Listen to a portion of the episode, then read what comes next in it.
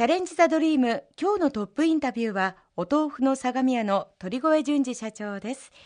鳥越社長は相模屋の3代目社長ですが奥様が2代目の娘さんということでしたよね。はい。あの京都の出身でして、ええ、18まで京都におりまして、まあ、そこから東京に行って、えー、雪印乳業にあの就職をしましてで雪印乳業の初任地があの群馬の高崎だったっていうようなところになります。はい、あのまあ、雪印市では営業担当をしておりまして、まあ、その時あのフレッセさんの今の植木社長がバイヤーという、まあ、担当をされておりまして、はい、こうお話をこうさせていただいて当時私はあの、まあ、サラリーマンによくありがちなんですけれどもあのいわゆるその批判屋さんだったんですね。会社はこうどうだとかですね。こういうとこがいけないとか、あのこういうふうにすればいいのにとかそういうふうなこう話をしてますと植木社長がおっしゃっていただいたのは、はい、お前そんなにこう文句ばかり言うんだったら自分でやってみればいいじゃないかと いうようなこう話をされてですねその時には、はい、そうだなっていうふうにもう自分でやりたいなっていうふうにこう思ったところがあの ありました。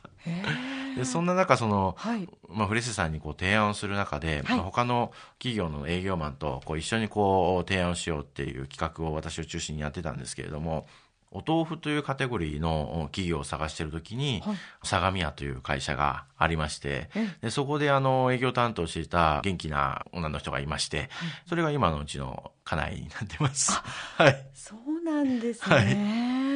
ということは将来社長になることを見据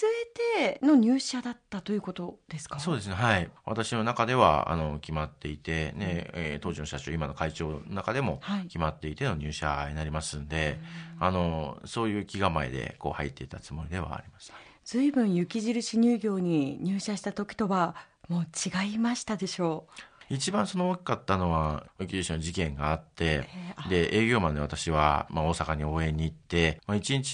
日、あの、13回、お客様の前で土下座をしてですね、あの、それをこう2週間ぐらいこう続けていたんです。で、その時思ったのは、ものづくりの会社にいながら、私はそのものづくりの現場を知らなかったんですね。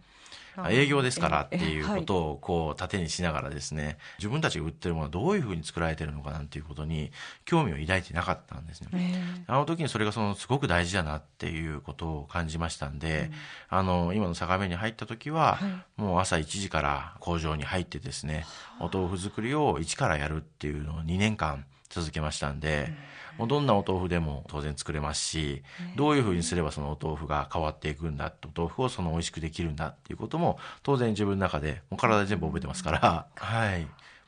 入社から2年後に専務、そしてその3年後の2007年に社長に就任されました。鳥越社長が専務になった年から6年間で売上高を4倍伸ばすという急成長を成し遂げ。でこの間に豆腐業界としては初の年商100億円超えも達成している。というわけなんですがこの急成長のポイントというのはどんなところでしたか？第三工場という工場が今もあるんですけれども第三工場、えー、はい全国最大のお豆腐の工場になってるんですが、その工場を建設するっていうのは大きなきっかけだったんですね。当時あの32億の年商だったんですけれども、これにその41億の投資をしてですね、まさにその覚悟の挑戦を して今に至るというところです。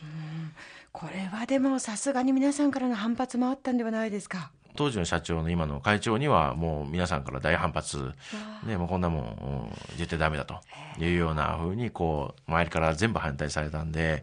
ちょっとこう意気消沈をされた時期がありまして、でその時にその私の方で電話をしまして私はやりたいんですけど、これをきっかけにして飛躍をしたいっていうふうにですからやりましょうっていうこう話をこうした時に、はい、そうかいやりたいかいってじゃあやるかみたいな そこでこうこのきっかけができたっていうところですね。はい。でもお豆腐屋さんってまさにこう町のお豆腐屋さんって言われるように、はい、本当に地域の人こう見えるところでのこうご商売というイメージがあったのに、はい、まさに逆ですよね。こう量産をしていくという方向お選びになったわけですよね、はい、それはどんなところからこの方法だとこちらだというふうに思ったんですか？あのお豆腐のですね、あの、一番の弱点というか、いい面でもあるんですけれども、全国にこれだけそのお豆腐があってですね、はい、お豆腐のスタンダードってないんですね。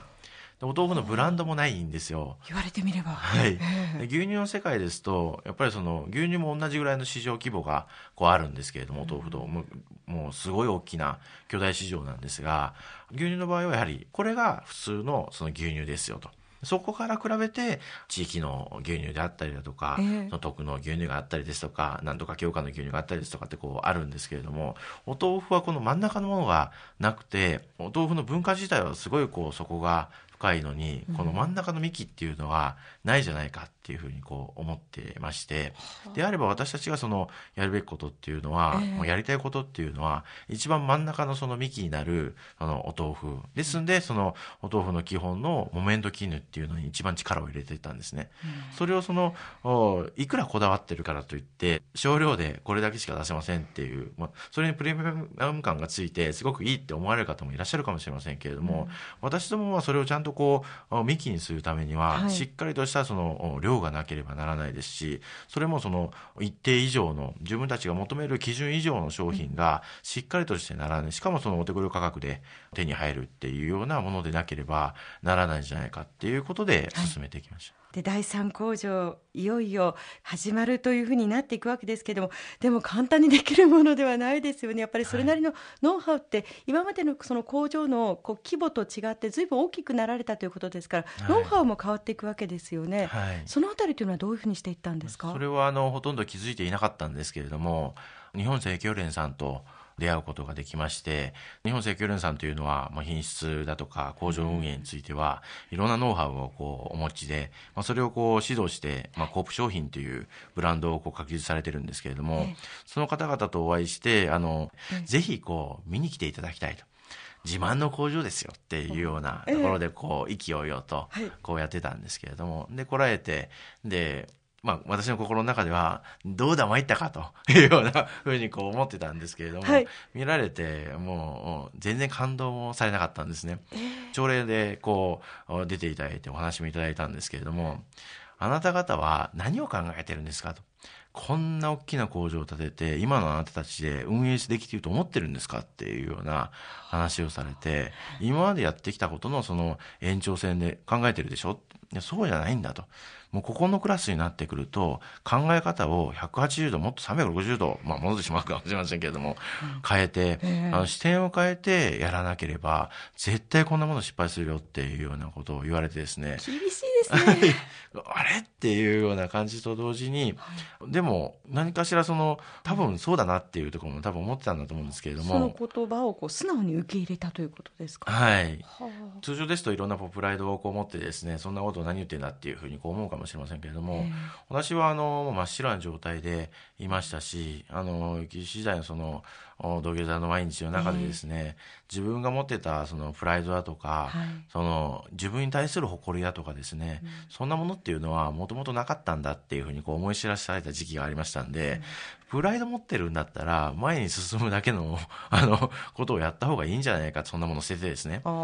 やった方がいいんじゃないかっていう思いがありましたんで、はい、それを教えていただいたことを私たちがしっかりやればこれはあの大きなチャンスなんじゃないかっ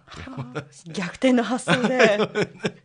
そのためには何を言われても絶対全部やってやろうと思いましたんで全部やりましたんでいくつぐらいありましたか？5個か10個ぐらいありましたか？いやもう大体こうもう1000以上ありましたし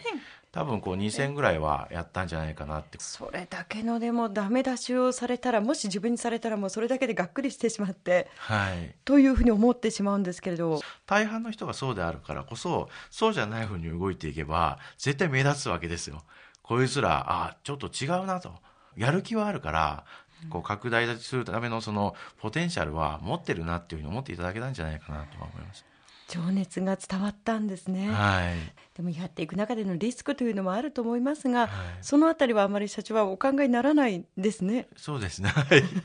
これもちょっとガンダムの名台詞になるんですけれども、ええ、圧倒的じゃないか我が軍はっていうようなあの言葉があるんですね、うん、その圧倒的っていう言葉を私はずっと大事にしていまして、うん、で圧倒的に何々って圧倒的ななんとかっていう中で一番大事なのが圧倒的なスピードだと思ってるんですね。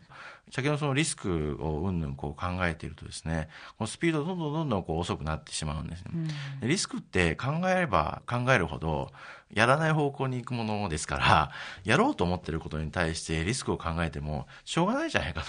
結局やるんですからリスクを考えてやらない方向に考えるときはいいですよ、こういうリスクあるああいうリスクあるっていうふうにこう昔の私も批判屋の時代であればリスクをこう並べ立ててあのだからどうしたいんだお前って言われたときに、